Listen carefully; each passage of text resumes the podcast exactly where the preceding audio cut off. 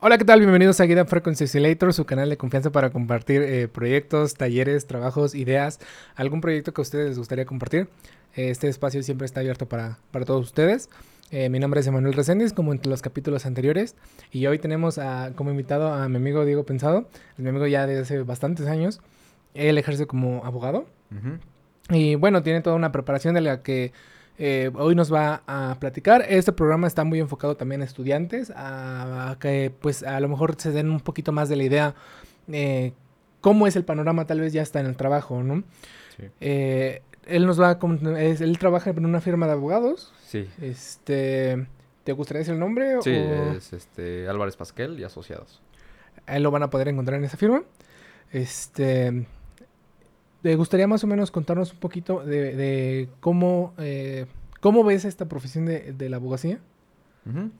Este, la profesión de la abogacía realmente es, en México es como muy limitada. Tiene lo que te comentaba, tiene dos vertientes, ¿no? Tienes la abogacía comprometida, la abogacía que se interesa por el temas sociales, porque sí se cumplan las leyes, porque este, se lleven los casos, etcétera, y también tienes la abogacía, pues los, denominados, bueno, yo no la llamaría abogacía, pero así lo conoce mucha gente a los abogados, a los coyotes, a los que se dedican, este, pues a sacar dinero, a no cumplir con, pues vaya, con que haya justicia o que, con que se cumplan las leyes.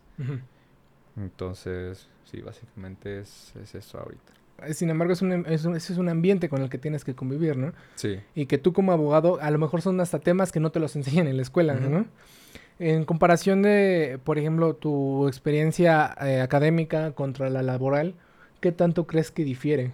Bastante. Bueno, no difieren, pero sí es, es falta mucho. O sea, tú, la parte académica te enseñan las bases y la realidad es que el trabajo, al menos en esta parte, sí es muy diferente, ¿no? Hay, hay dos cosas que creo que no te enseñan eh, en la carrera. Uno es a saber cobrar honorarios.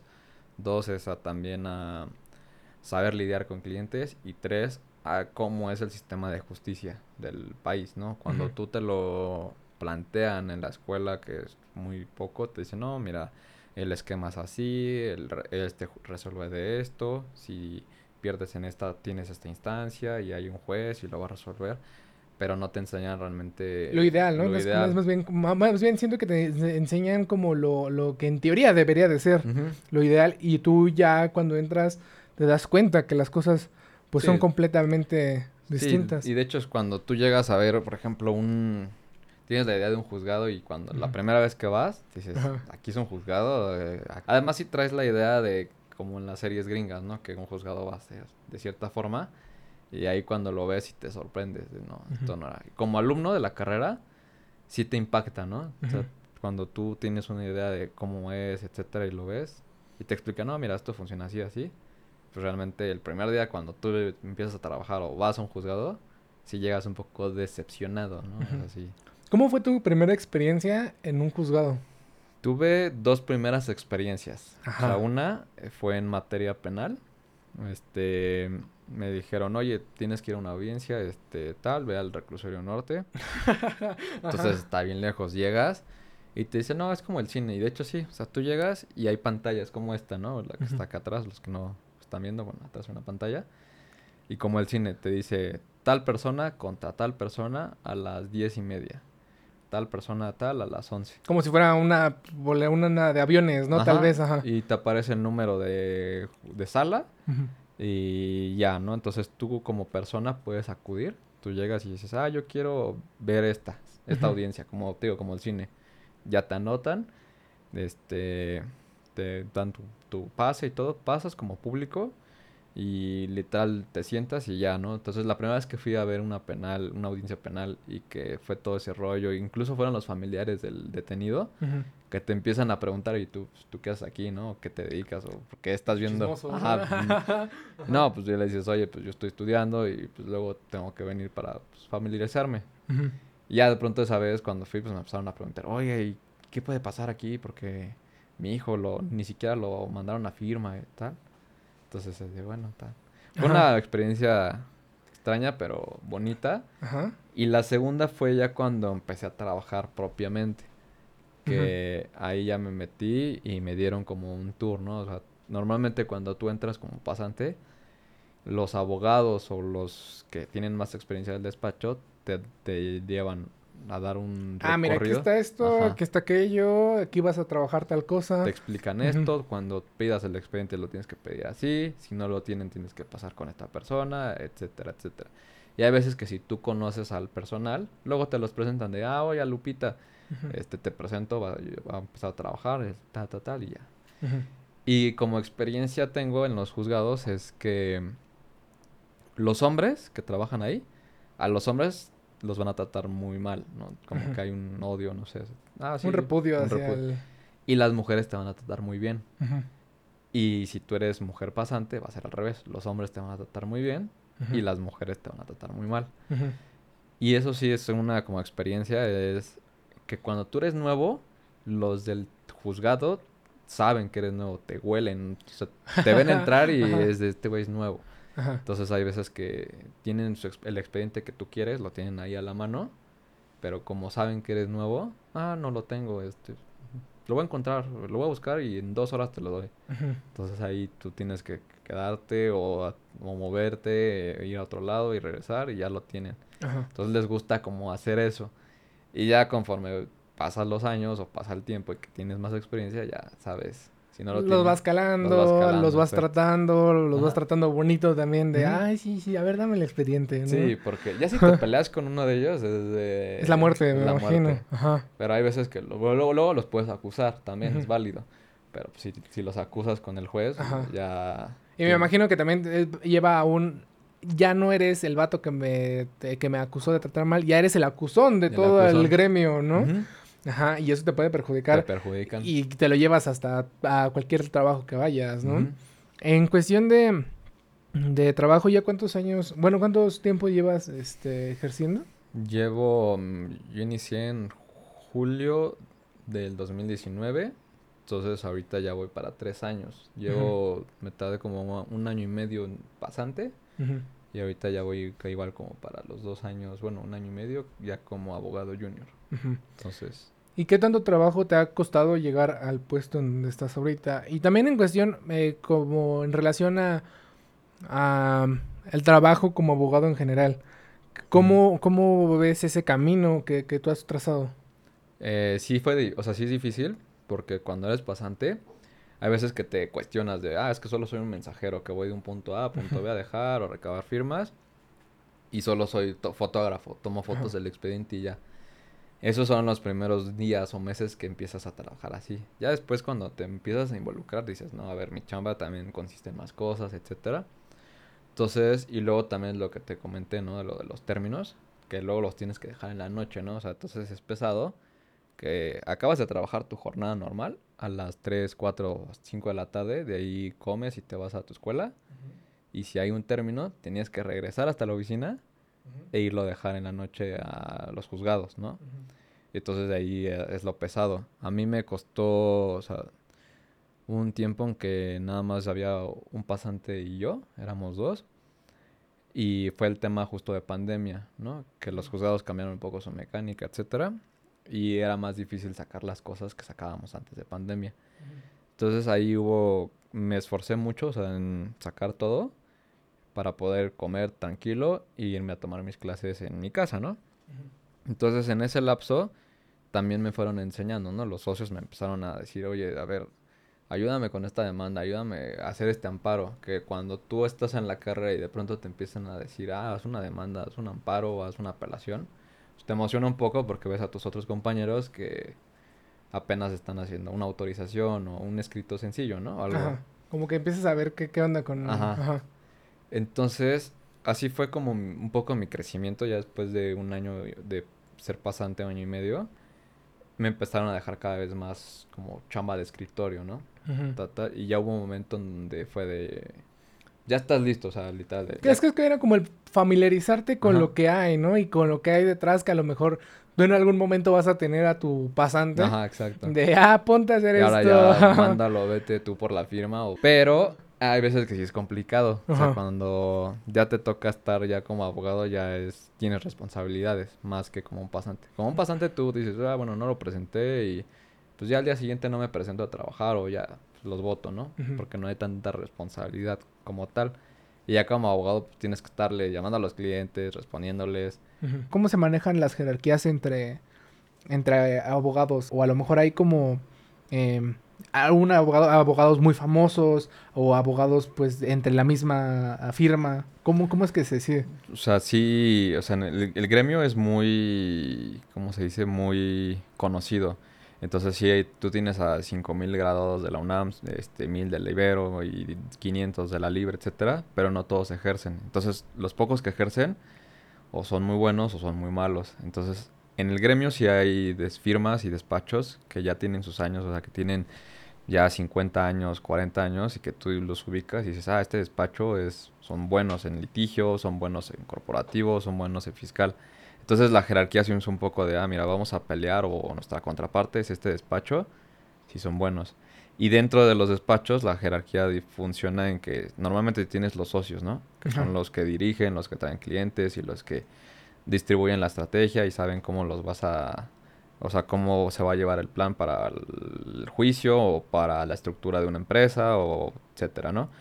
Y tienes, este, de los socios, tienes lo que son los asociados este, ya como tal, que son la mano derecha de los socios. Normalmente cada socio puede tener uno o, a los que quiera, ¿no? Puede tener a cinco o siete abogados que son los asociados. Y cada asociado tiene sus abogados junior, que son otras como dos, este... Ramas. Ajá, como la parte inferior que ellos le van, le brindan, son la mano derecha de la mano derecha del socio. Ajá. Y hasta abajo o la parte de la jerarquía son los pasantes. Pero los pasantes sí puedes tener dos, tres, cuatro, cinco. Y ellos son como la base, ¿no? O sea, como que muchas veces como pasante te, te sientes menos. Pero la realidad es que sí son muy importantes y son la base. Pues es que supongo que tienes esa oportunidad de crecimiento, ¿no? De ir pues subiendo en la escalera, en la cadena alimenticia de alguna manera. ¿Cómo, ¿Cómo puedes subir en la cadena alimenticia? A lo mejor eh, eh, no sé, el ser la mebotas del, de tu superior, o a lo mejor saber cómo llevar mejor una situación, el trámite administrativo, ¿cómo, cómo, cómo se puede subir en ese mundo?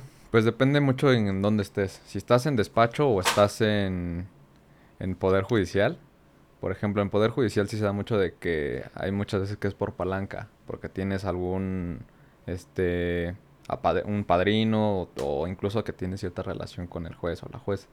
Pero también es de méritos, de oye, este lleva haciendo carrera judicial 10, 20 años, es muy bueno, etcétera, y ven creciendo.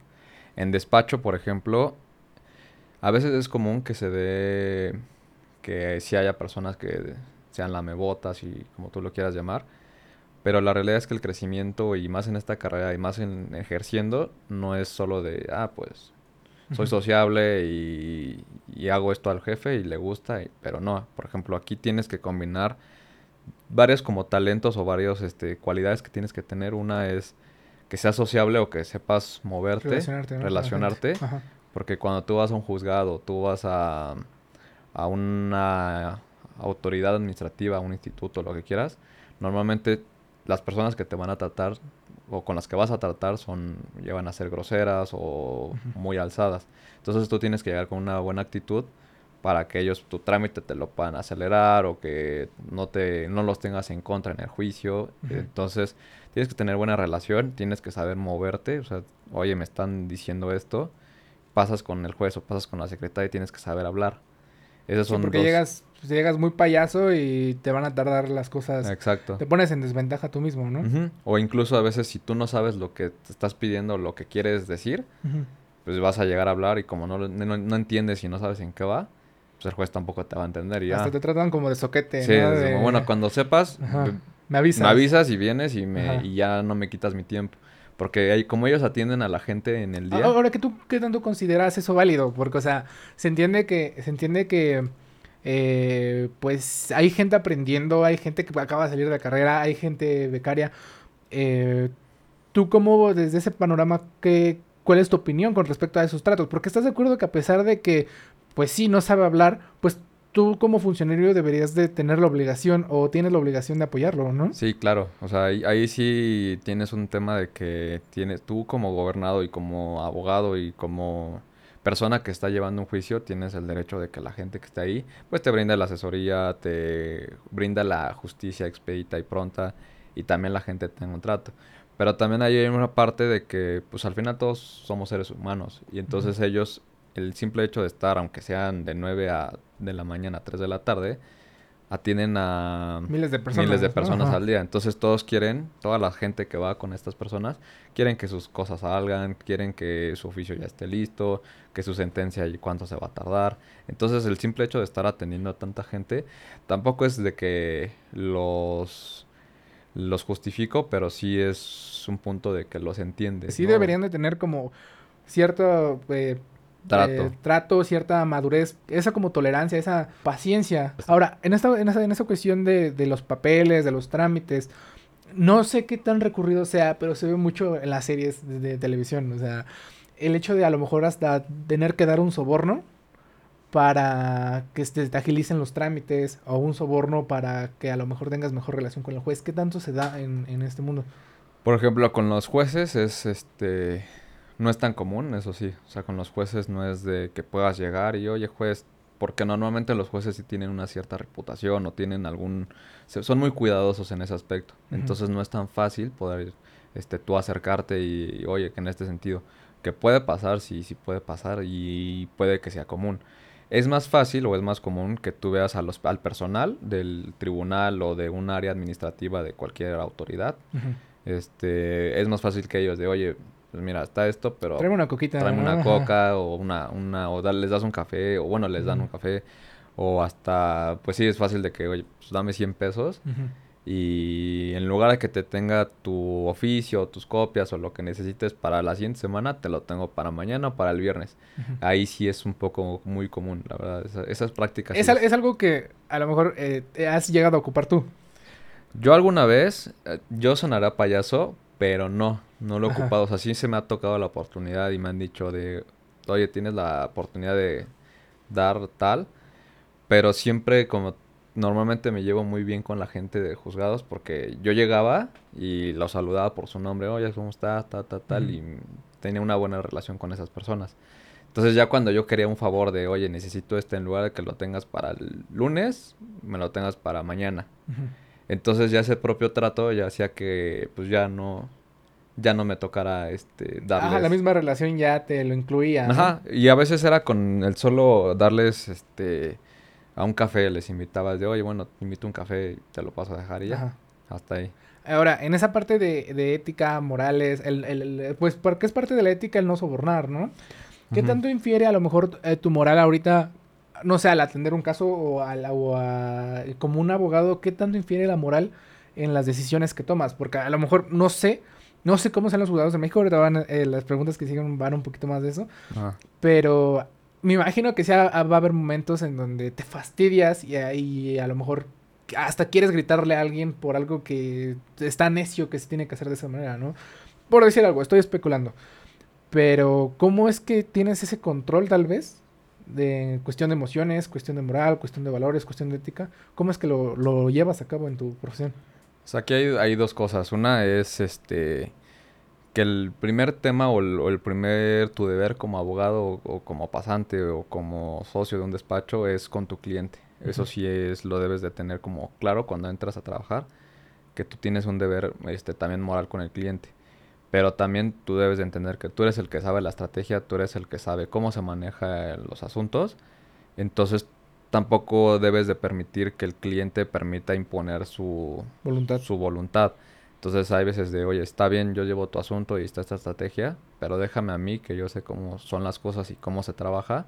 Déjame a mí hacerlo, porque hay veces que tú lo que me pides no se puede. Y aunque me lo exijas y todo, la ley me dice La ley que, ajá, y no lo voy a poder hacer, no lo puedo hacer.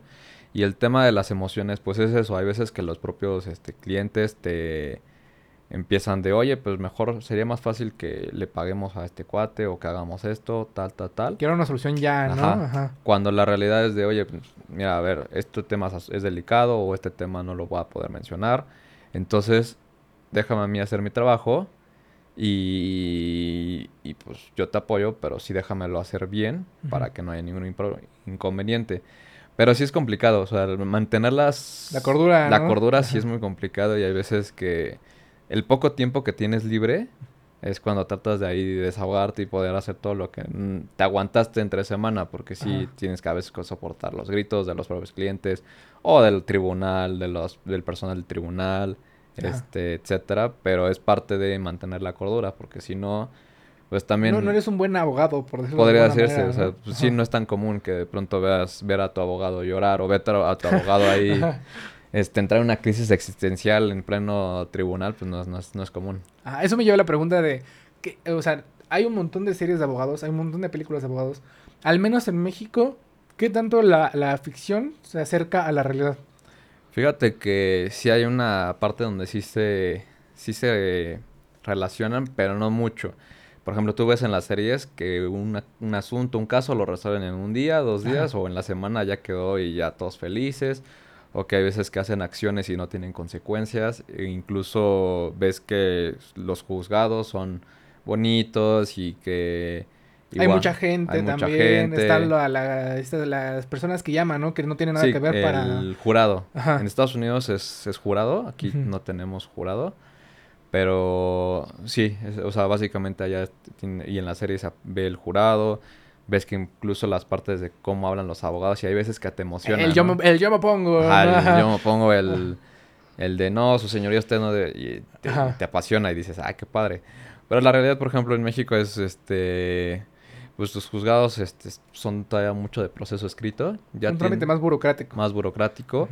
Y un juicio, ahorita están los juicios orales, que no son tanto como los de Estados Unidos. No hay jurado también. Pero un juicio oral te anda llevando a lo mejor un año, ¿no? Un año en que ya tengas una sentencia. Entonces, a pesar de que tú en las series veas que sí es, este... De, eh, aparte siento que es como de el que gana y el que pierde mucho en, las series, ¿no? entiendo que eh, una parte del ser abogado es no ganar ni perder, sino también a lo mejor el saber negociar para que las cosas se queden un poco de manera coloquial, se dice tablas, ¿no? Sí, pero ahí sí depende mucho de, de los asuntos y también un poco de lo que sea el cliente, ¿no? Supongamos que alguien está pidiendo un millón de pesos. Bueno, a ver, entras en temas de negociación y te quieren pagar con un, con un departamento o te quieren pagar con, con mercancía y la otra parte te lo quieren pagar. Bueno, ahí ves la posibilidad de que sí poder negociar, ¿no? Este, pero hay otras veces en donde es muy común que cuando tú demandas algo, la otra parte lo niega o no quiere. Entonces hay veces que sí en las series tú ves que negocian y que es, el chiste es llegar en buenos términos todos, pero también las en un 80%, 90% de, cuando tú demandas, es raro que llegues a un convenio o es raro que quieras arreglarte. Normalmente todos, de, ah, contrata a mi abogado y el otro abogado es, no, pues vamos a llevarnos juicio, que, lo, que dure tanto tiempo y que se cansen y a ver... Este, a ver quién aguanta más. Quién aguanta más. Sí, es que aquí el tema de litigio es, es como, me lo comentaba un abogado, es como un, dos perros que tienen un hueso y, ambos se lo, están mordiendo y a ver quién se lo queda, quién se canse. Primero, ¿no? De hecho, entiendo que hay hasta juicios que eh, se llevan eh, a cabo y existen diferentes formas de solucionar las cosas, como tú dices, es saber cómo jugártela, a lo mejor hasta por trucos o, malabares extras. Sí, como, como, estrategia también. Hay veces que sabes que estás atorado o que tu cliente está atorado hasta manera full o ya no hay manera. Entonces hace una estrategia de nos peleamos por acá, pero mientras vamos haciendo esto, ta, ta, tal, vamos ganando tiempo para que si llega su momento, tengas con qué defenderte o tengas cómo pagar o tengas como pues vaya, como también tener una solución para ti. ¿Hay algún momento en donde tú sientas que, que no debes de tomar un caso? ¿Tú, tú como abogado puedes decidir qué casos no tomar cuando a lo mejor ves al cliente muy, muy hasta el cuello? O, te, digamos, en, eh, tú trabajas en una firma de, abogados, ¿no?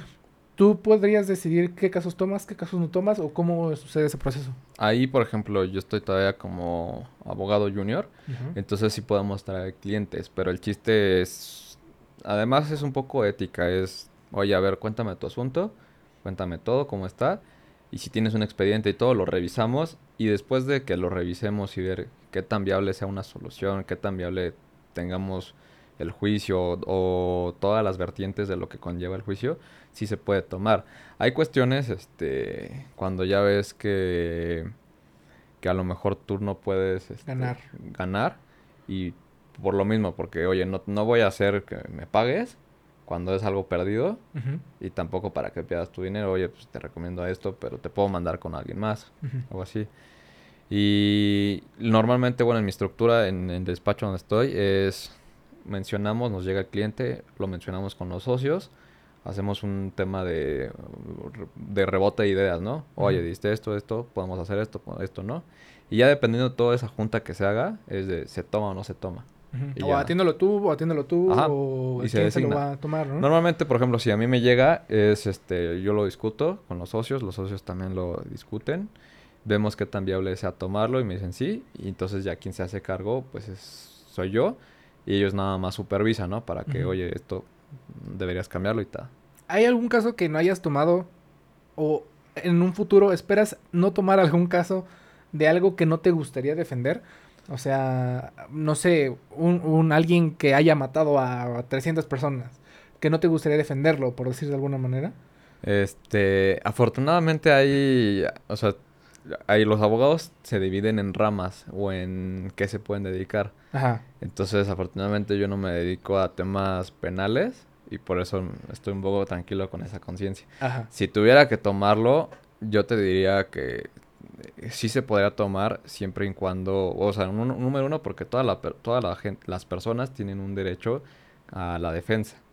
Entonces el simple hecho de que sea culpable o no, a ti como abogado pues no te debe interesar mucho. No te compete, ¿no? No te compete si hizo bien o no, si no te compete llevar una buena defensa y que si él, la persona si fue culpable, pues establecer que la medida o la sentencia que se le vaya a imponer, que sea justa, ¿no? También que no sea desproporcional. ¿Te gustaría explicarnos más o menos un poquito de cómo, cómo se divide los abogados y a lo mejor en cuál estás tú? Eh, de manera muy sencilla, de manera muy concreta. Este, hay varias ramas, o sea, está el tema fiscal, se dedica a temas de impuestos, contribuciones, tema familiar, este, divorcios, guardia y custodia de los menores, alimentos, laboral, todo el tema de los trabajadores, este, administrativo, por ejemplo, si tú quieres cambiar uso de suelo o si te llega una notificación de la autoridad de la alcaldía, este, para una para que tires una barda, por ejemplo, o incluso si quieres participar en un en una licitación pública, tienes que saber. Y hay varias como mercantil, civil, que son más particular, que ahí tú te peleas, por ejemplo, persona contra persona, ¿no? No te peleas, por ejemplo, contra el Estado como en fiscal o administrativo. Y penal, que es el más común, que creo que toda la gente lo ubica. que Es el famoso de las televisiones, ¿no? De, oye, tu hijo que estudiaste Derecho, sácame el tamal del bote, o cosas así. y pues yo estoy en la parte de civil mercantil, familiar y administrativo. Esas son mis cuatro áreas donde más estoy. ¿Qué, ¿Qué, diferencia tiene, por ejemplo, del familiar y del civil? O sea, porque se entiende que pues, podrían ser un temas un poquito relacionados, ¿no? Por ejemplo, civil, tú ves más temas de compra-venta, supongamos de una casa, de arrendamiento, este, de contratos de donación, este, más esos tipos de temas, ¿no? Y familiar ya es más el tema de divorcios. Ah, ok. O supongamos que de la guardia y custodia de los menores, pensión alimenticia, este, todo ese tema más que incluye como la familia. Y de hecho están separados. O sea, tú vas a un juzgado están juzgados familiares y juzgados civiles y están en, otro punto de la ciudad. Entonces, cuando tú llegas a ir a un familiar, pues ves incluso hasta en los juzgados ves dibujos de niños este, y cosas así. Y en el otro, pues ves a Lolita comiendo su torta, su coca. Tengo dos preguntas respecto a eso.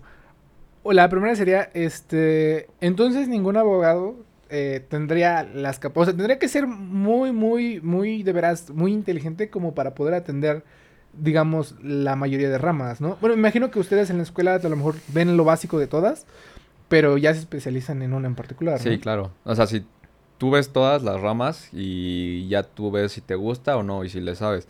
Y, y tienes lo básico, o sea, un abogado eso sí tiene que saber lo básico de cada área, pero no va a ser especialista en eso. Entonces, cuando tú veas que hay, te den una tarjetita y ah, abogado especializado en laboral. En todo, ¿no? ahí dices, no, güey. Con ese no. Con ese no, sospechas y dices, no, no, no. Porque normalmente prefieres a alguien que sea especializado en mercantil, ¿no? O alguien El tema particular que te que, le, que tú quieres resolver, ¿no? Sí, claro. Ajá. Y tú, por ejemplo, ¿por qué escogiste ese, esas áreas? Las áreas que escogiste, ¿por qué las escogiste? Este, a mí me gustaba mucho el tema penal, me llamaba mucho la teoría, o sea, el tema de todo así, y de hecho cuando empecé a buscar trabajo en su momento, eh, mi enfoque era en despachos penales. Conforme fui a entrevistas y me fueron explicando que la teoría era diferente a la realidad, y me fueron comentando mis compañeros, de ahí dije, no, esto no es lo mío, estar a las 12 de la noche esperando a que me marquen y, ay, detuvieron a esta persona, pues no. Entonces probé litigio eh, civil mercantil y al principio no me gustaba porque se me hacía súper cansado y tedioso. Muy burocrático, ¿no? Me Muy burocrático, ajá. Y, el, y también yo no estaba acostumbrado a tratar con tanta gente, o sea, con, trámites o ir a juzgados. Y después de un tiempo, seis, siete meses, me empezó a gustar y me empecé a acostumbrar. Y me empecé a meter ya de lleno, o sea, a meterme más con los abogados, con los socios, a que me explicaran todo. Y de ahí ya me empezó a gustar. O sea, ahorita las áreas en las que estoy son las que más me gustan. O sea, ¿fue más como por circunstancia?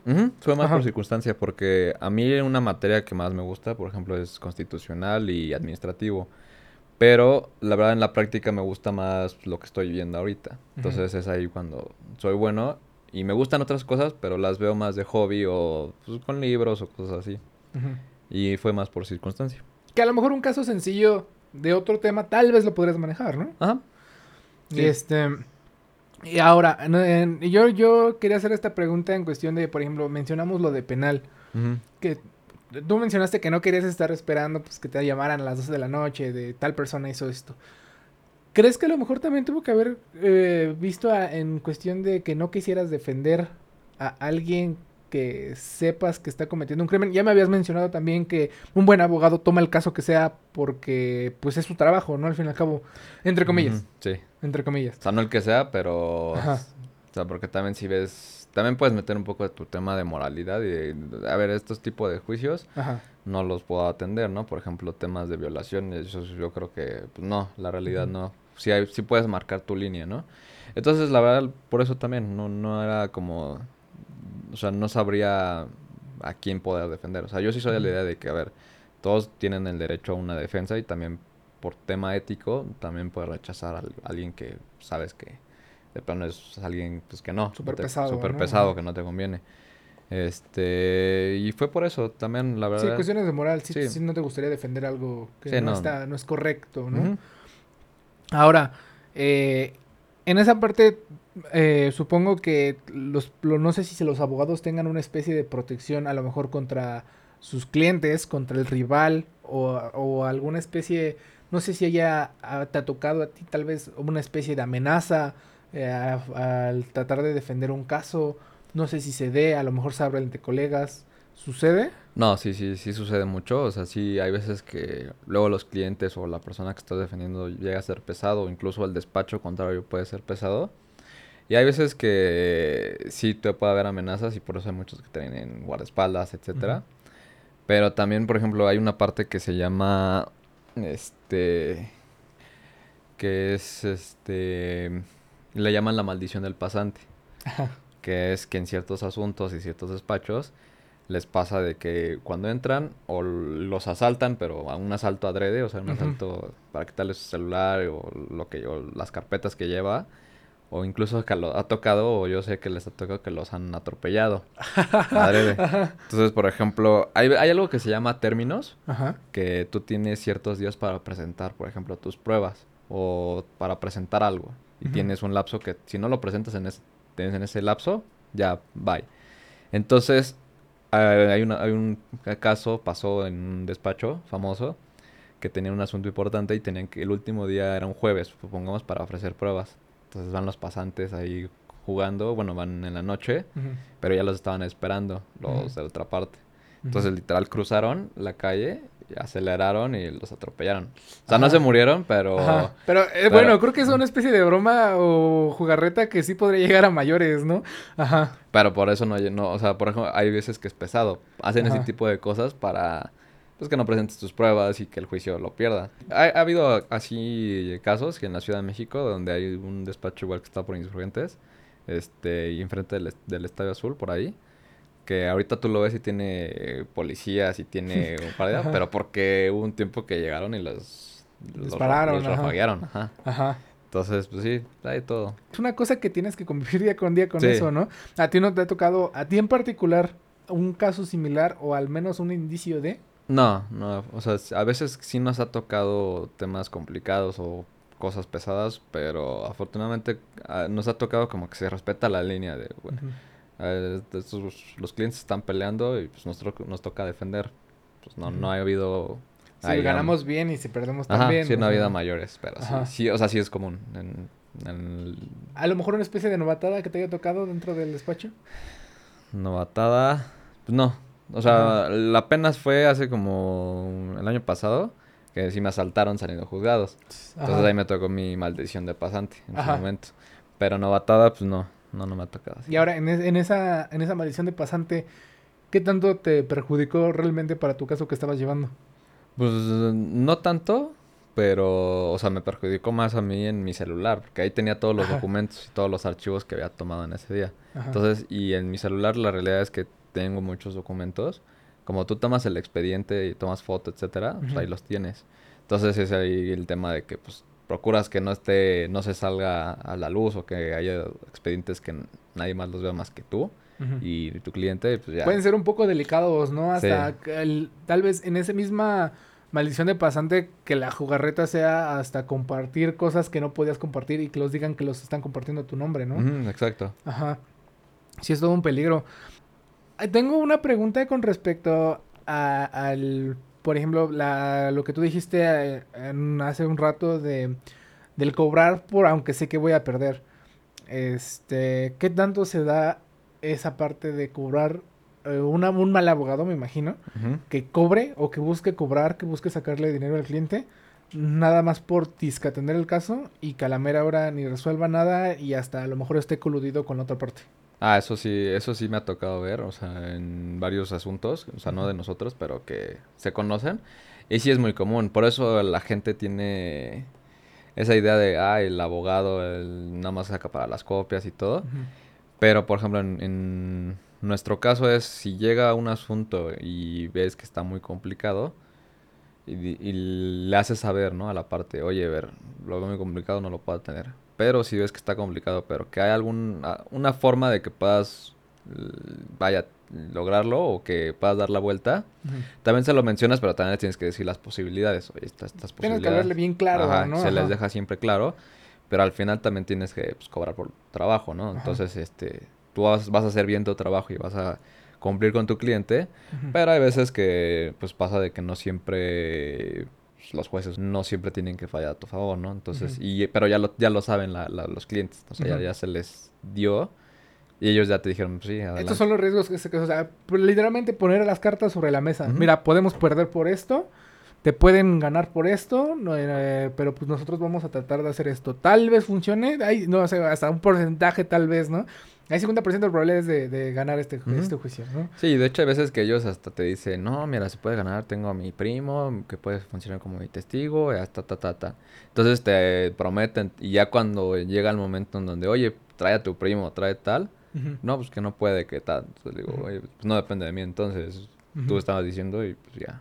Se me ocurre, no sé, nunca he estado, creo, en un juicio. Todavía. creo, que, creo que nunca he tenido la necesidad. Pero eh, me llama la atención que se escucha mucho esos casos en los llamados abogados de oficio, ¿no? eh, ¿Qué es un abogado de oficio y que cómo los... Eh, bueno, desde tu perspectiva, ¿cómo es que alguien llega ahí y cuál es la diferencia más notoria entre un abogado como tú y un abogado de oficio? Normalmente, o sea, los abogados de oficio tienen un tema un poco más de de, de, justicia, ¿no? De, oye, yo quiero hacer justicia, y, pero también es de que ocupan una plaza y a lo mejor les pagan bien. A lo mejor podrían ganar en un poco más como privados, pero pues tienen un sueldo y unas prestaciones también cómodas porque están en tema de burocracia. Los abogados de oficio eh, trabajan propiamente para el, Estado y supongamos tú en materia penal y si no tienes con qué pagar, pues el despacho, bueno, el Estado te brinda un abogado de oficio. Y también en temas civiles, que en teoría pues tú deberías tener la capacidad para pagar un abogado, hay veces que no pasa. Entonces es, ahí hay personas que pueden llevar tus asuntos de forma gratuita, pero también el tema de como tienen mucha gente y como hacen mucho trabajo gratis o vaya por... Sin remuneración, Sin ¿no? remuneración. Ajá. Y ellos les pagan, por ejemplo, lo mismo. Pues hay veces que no se enfocan o no se pueden enfocar también en, en un, en un asunto en específico, ¿no? Entonces yo creo que la diferencia contra un abogado privado, o que debería ser una diferencia entre un abogado privado y uno de oficio, que el particular, como le estás pagando, le estás pagando una especialización y un servicio preferente, Particular, particular, ¿no? En teoría él va a llevar tu asunto de la mejor forma y le va a dar seguimiento. Tal vez dos, tres clientes, ¿no? Por decir algo a la vez. Tú, por ejemplo, ¿cuántos clientes llevas a la vez, por decir algo? Un número. Pues sí son varios, no, no son dos, tres, Ajá. son... O sea, podemos llevar ahorita como 40, digamos. Ajá. Entonces a veces sí es... Pero es lo mismo que me dices que porque son como temas un poquito más burocráticos, ¿no? De entregar cosas y regresar un día y volver a volver a Sí, pero, entregarlas. pero todos esos, o sea, por ejemplo, todos esos juicios, si tú comparas, por ejemplo, los de, eh, los de abogados de oficio, los de abogados de oficio tienen no 40, no 100, tienen 500, 1000 asuntos, ¿no? Que tienen que haber, de ir Eh, desahogando ¿sí, es, poco a sí- poco. sí es posible como humano llevar tantos juicios a la vez? Nada, no es posible. Ajá. O sea, de hecho, nosotros, bueno, en mi parte hay un punto en donde tengo como una estructura Ajá. para saber, a ver, esto está pendiente, esto, esto, esto. Pero hay veces que sí pues, tienes que Se traspapelan cosas, ¿no? No, y, tiene, y tienes y- que, ajá, Ajá. tienes que haber darle seguimiento a todo. Ajá. Y apenas, por ejemplo, con la cantidad que, que yo llevo a hacer solo, eh, estoy bien. O sea, no, no puedo ir tampoco por más. Tampoco te podrás exigir más, Ajá, ¿no? tampoco para exigir más. Porque también pues, necesitas tiempo. Necesitas tiempo para ti. No siempre tienes que estar trabajando, Ujú. ¿no? ¿Qué es la parte que más disfrutas eh, de tu trabajo como abogado? A lo mejor ganar los juicios, a lo mejor convivir con las personas, eh, a lo mejor estar investigando para, para pues ganar el caso. Y sí, a lo mejor como, que, que- o a lo mejor hasta la ganancia que obtienes. Pero- del- Realmente, o sea, a mí, a mí me, me gusta mucho el, o sea, la carrera me gustó mucho y más, o sea, la parte teórica. Entonces, lo que a mí me gusta es poner en práctica todo lo teórico, meterlo, por ejemplo, ya en una demanda, ¿no? O sea, ahí meter lo que estudiaste y ya estructurarlo y que alguien te conteste y te diga, ah, no, eso no es cierto. Ajá. Y luego tú digas, sí, es cierto por esto, por esto, por esto. Esto ya un poco más del tema económico y todo de lo de se gana o no, eso es como Ujú. que lo que más me gusta. Ya si se gana, pues está, también está padre. Aunque bueno, yo, yo te conozco, somos amigos de hace casi Diez- ocho años. Sí, más o menos como ocho no, años, ¿no? Sí, hace como ocho años. Eh, y bueno, no sé si tenga que ver la parte de siempre tener la razón, la que tal vez a lo mejor te, ha- te ha- ha- influye un poco dentro de, de tu trabajo. También, y la, la realidad es que también es, es a veces hasta... poco orgullo, ¿no? Sí, es, es como orgullo. Luego también a veces, este... Cuando, te digo, tú emplazas a alguien y contestan la demanda y luego ves que lo que contestan y hay veces que hasta... Ah, estás bien tonto, Ajá. ¿no?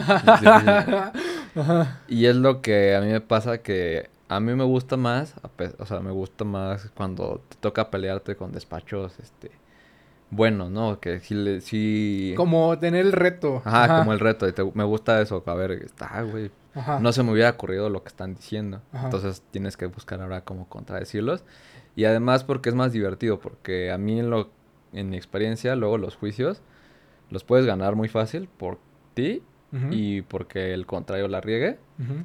Pero luego es así de, pues no te sabe tanto esa victoria, ¿no? De, ah, bueno, gané, pero Fue pues, algo, un, un trámite más. Ajá, ¿no? un trámite más. En cambio, cuando te peleas, pero así, o sea, de que la otra parte también está de, ah, pues vamos a litigar. Está interesante y Está aparte interesante. me imagino que no sé, eh, no no sé si hayas bueno, no sé si hayas perdido algún caso o una especie de ese tipo que hasta a lo mejor aprendes de, de lo que hizo tu rival para aplicarlo tú en algún momento, ¿no? Sí, de hecho, el- o sea, ahí, o sea, como despacho, nuestro margen es, sí es muy bueno. Tenemos de éxito un 95% y de que son contados los casos así con la mano, con los dedos Ujú. de la mano.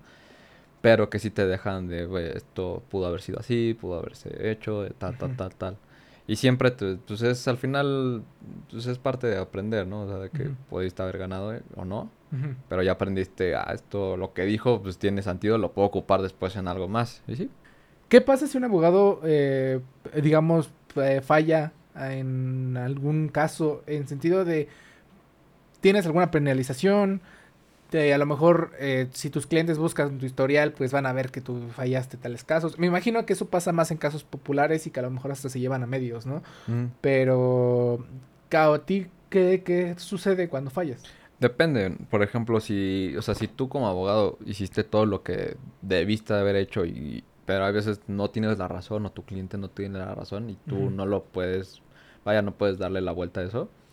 Este, pues tú cumpliste con tu deber y es, el derecho es, ¿tienes la razón o no tienes la razón? Y ya.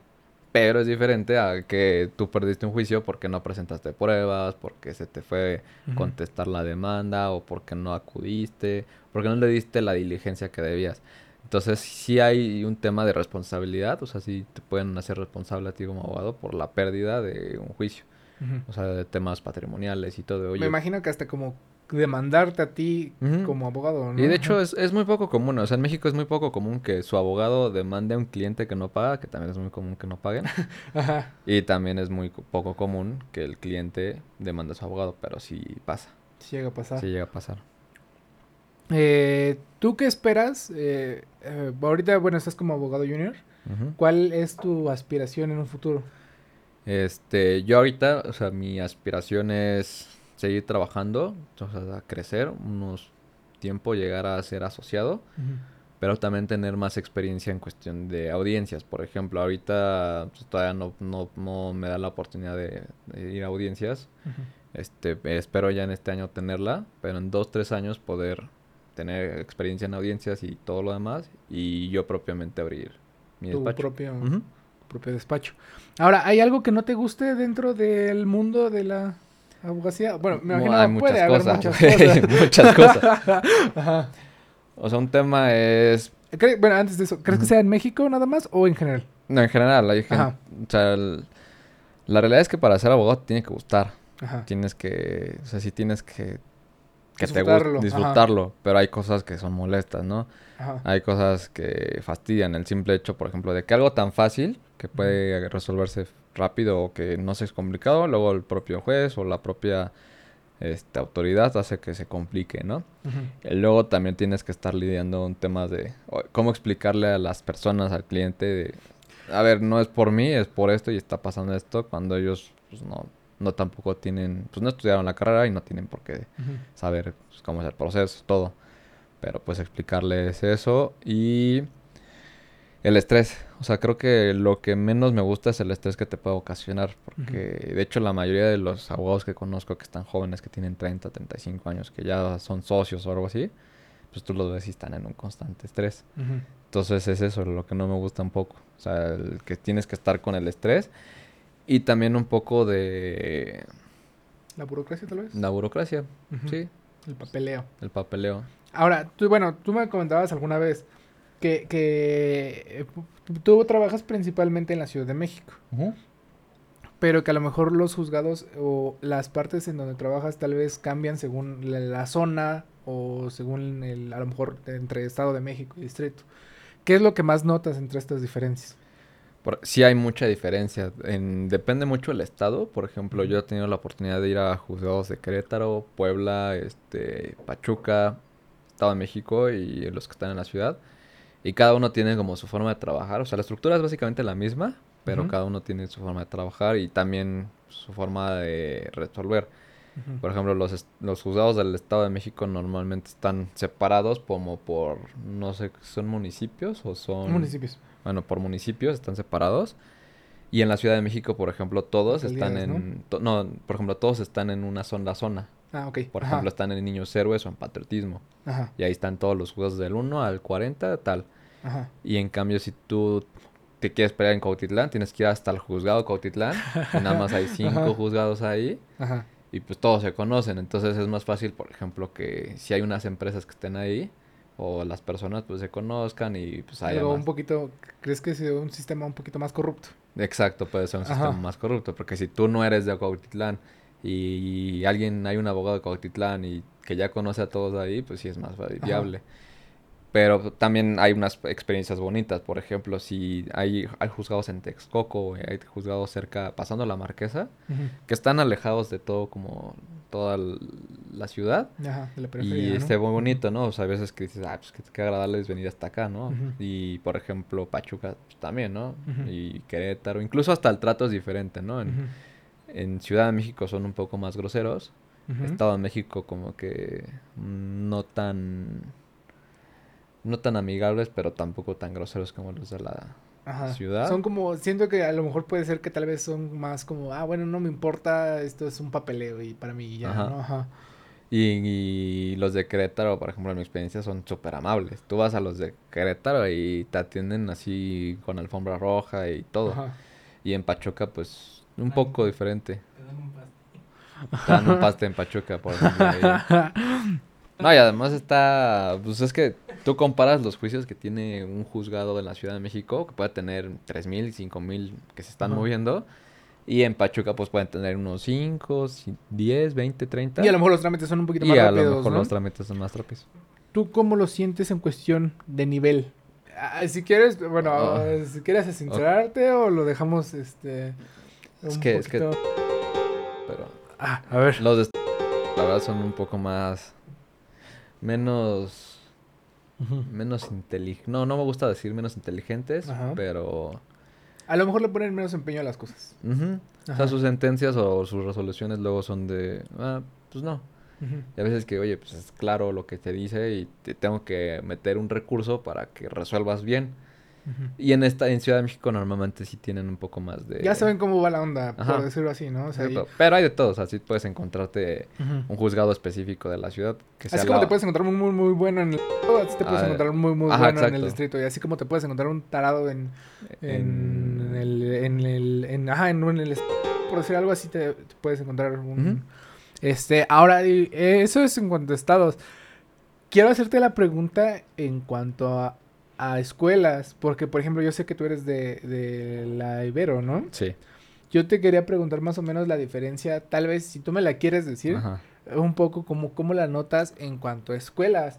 Porque, bueno, sabemos que tenemos a la, a la UNAM en abogados, a, a la Ibero, tú eres del Ibero, tenemos al ITAM, eh, hay otras escuelas particulares más, eh, hay otras escuelas, este, pues también públicas. ¿Cuál- ¿Cómo notas esa diferencia? Al menos con la gente que te ha tocado de esas escuelas. De hecho, eh, es, es algo desafortunado un poco del gremio de abogados que sí son muy, no sé cómo llamarlo, si racista o muy discriminatorio, pero hay veces que luego por venir de otra escuela que no sea pues como de las grandes, a Ujú. veces que no te dan ni la oportunidad, ¿no? Pero yo siempre he pensado que pues, el alumno es el que hace la escuela, ¿no? Pero aquí cómo los distingues, este, las, los, como los pilares grandes de derecho en, la, en México es la Universidad Panamericana, la Libre de Derecho, la Ibero, la UNAM, el ITAM también entra, este, que ellos son como los cinco como más, Más fuertes. más fuertes o que sacan abogados.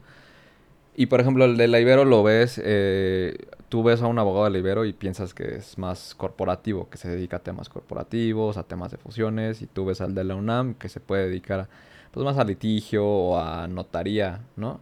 De la Libre lo mismo, ¿no? O sea, como que cada uno va sacando su, Su per- su especialidad, perfil, ajá. exacto. El único tema es que derecho puede ser una carrera en teoría sencilla si la estudias, pero, y por eso salen, al año o sea, están saliendo 500, 1000, tantas escuelas de derecho, este, así de... haz De tajo, ¿no? Ajá, de dos de años- abogados, ¿no? dos Ajá. años y ya tienes tu carrera y ahí Ajá. es donde está el problema, ¿no? Que sacan muchos abogados que a lo mejor no están tan bien preparados o tan bien especializados. O que quién es- sabe, ¿no? Que igual y sí, igual, puede, y igual sí, y sí, ¿no? Exacto. Y ahí es un poco como distingues como a todos sus abogados. Y de hecho tú cuando vas a un juicio vas, te tocas ver con quién peleas, sí se distingue un poco, ¿no? Incluso hasta el tema de ortografía, Que creo que es importante que todos lo sepan en, el De gremio. cualquier licenciado, ¿no? Sí. No, pero te, sor- te sorprendes. Hay veces, hay veces que hay, me ha tocado ver que son maestros, dicen maestro en derecho y que tienen maestría y nada más es de, pues ahí está.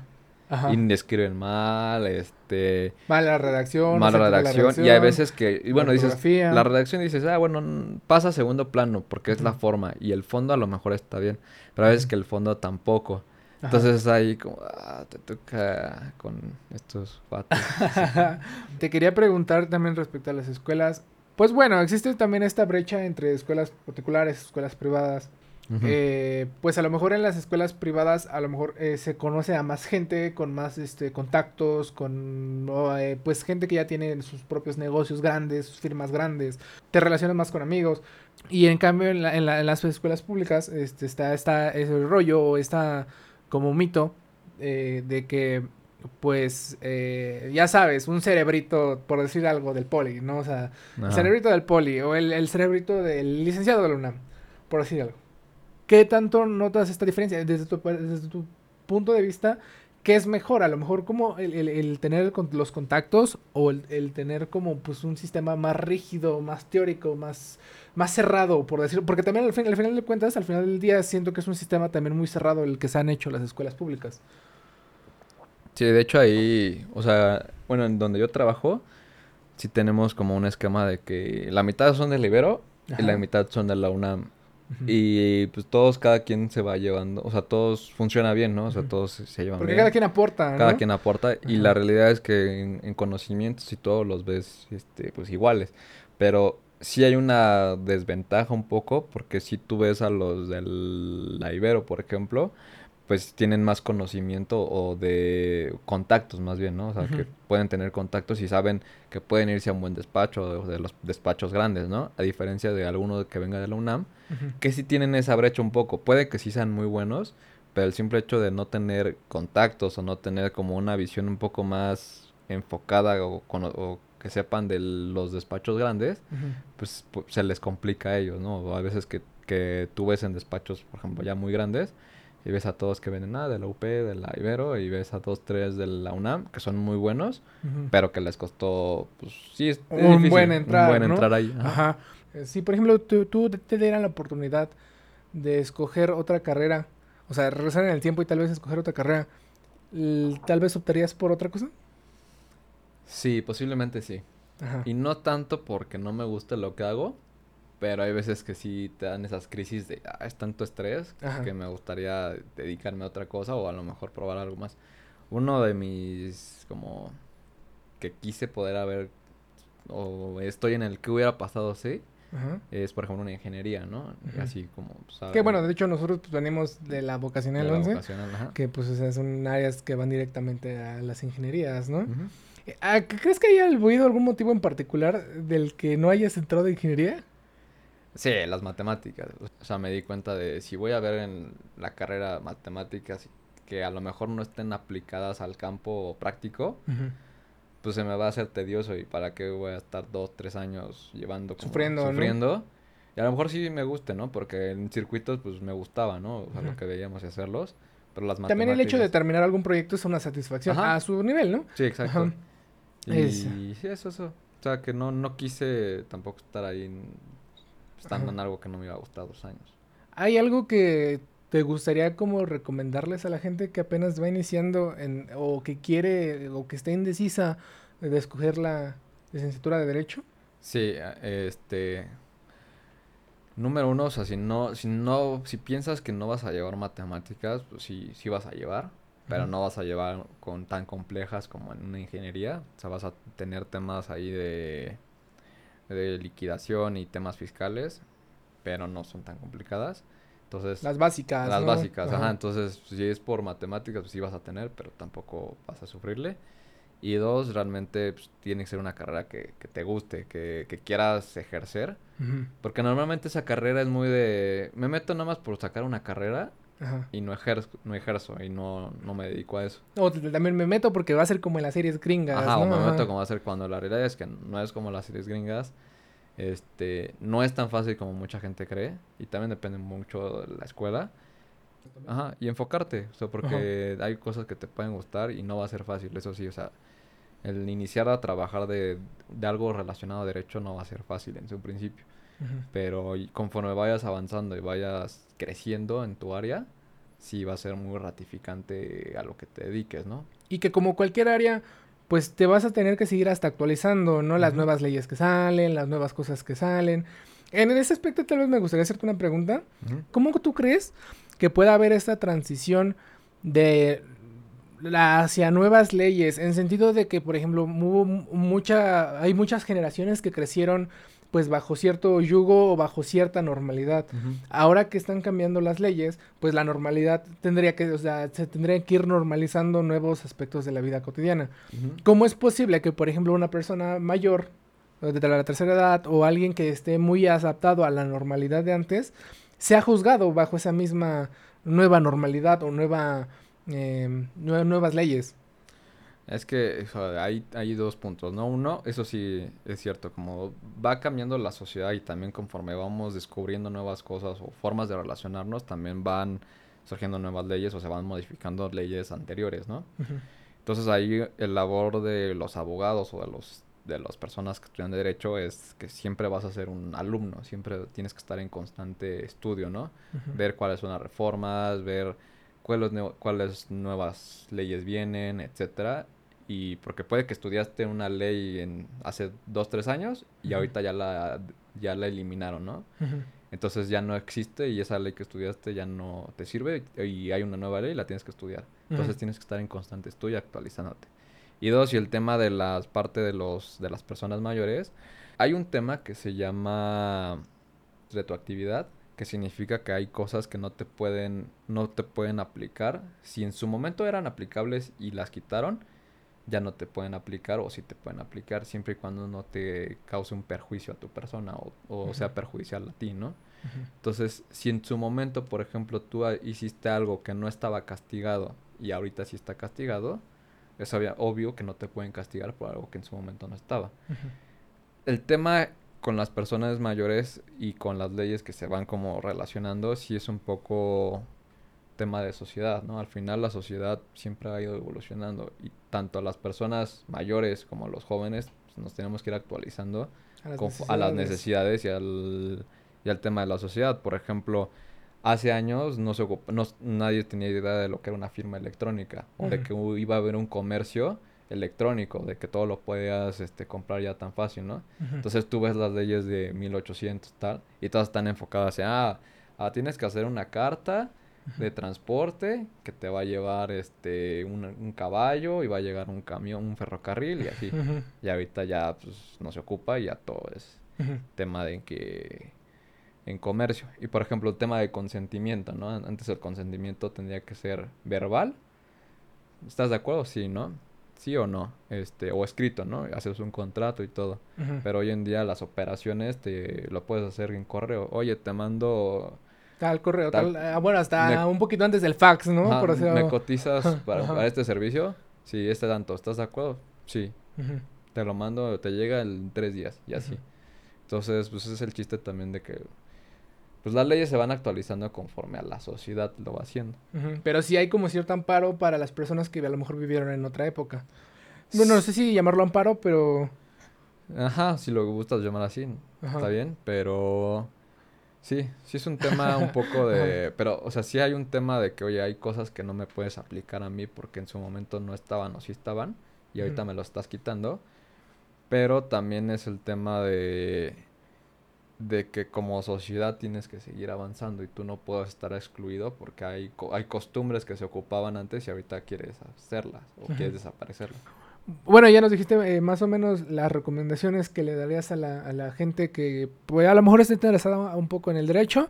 Eh, muchas gracias por haber venido. Bueno, igual que a todos los invitados de, este podcast, este, se les otorga, bueno, su, regalo. En este caso, ya vamos como una nueva temporada.